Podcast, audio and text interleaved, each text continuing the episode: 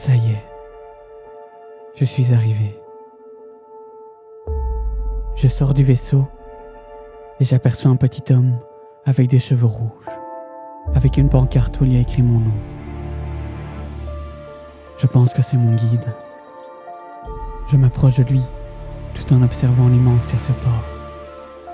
Bien le bonjour, je me présente. Je suis Robix, votre guide. J'espère que vous avez fait un bon voyage. Je suis là pour vous faire découvrir cet univers magnifique. Mais pas de précipitation, vous devez être épuisé. Je vous emmène de suite à votre logement. Là-bas, vous pourrez manger et vous reposer. Pas de temps à perdre, on y va. Je suis Robix à travers le statioport.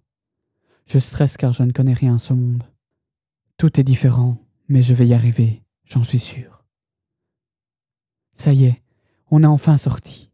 Une voiture volante nous attend.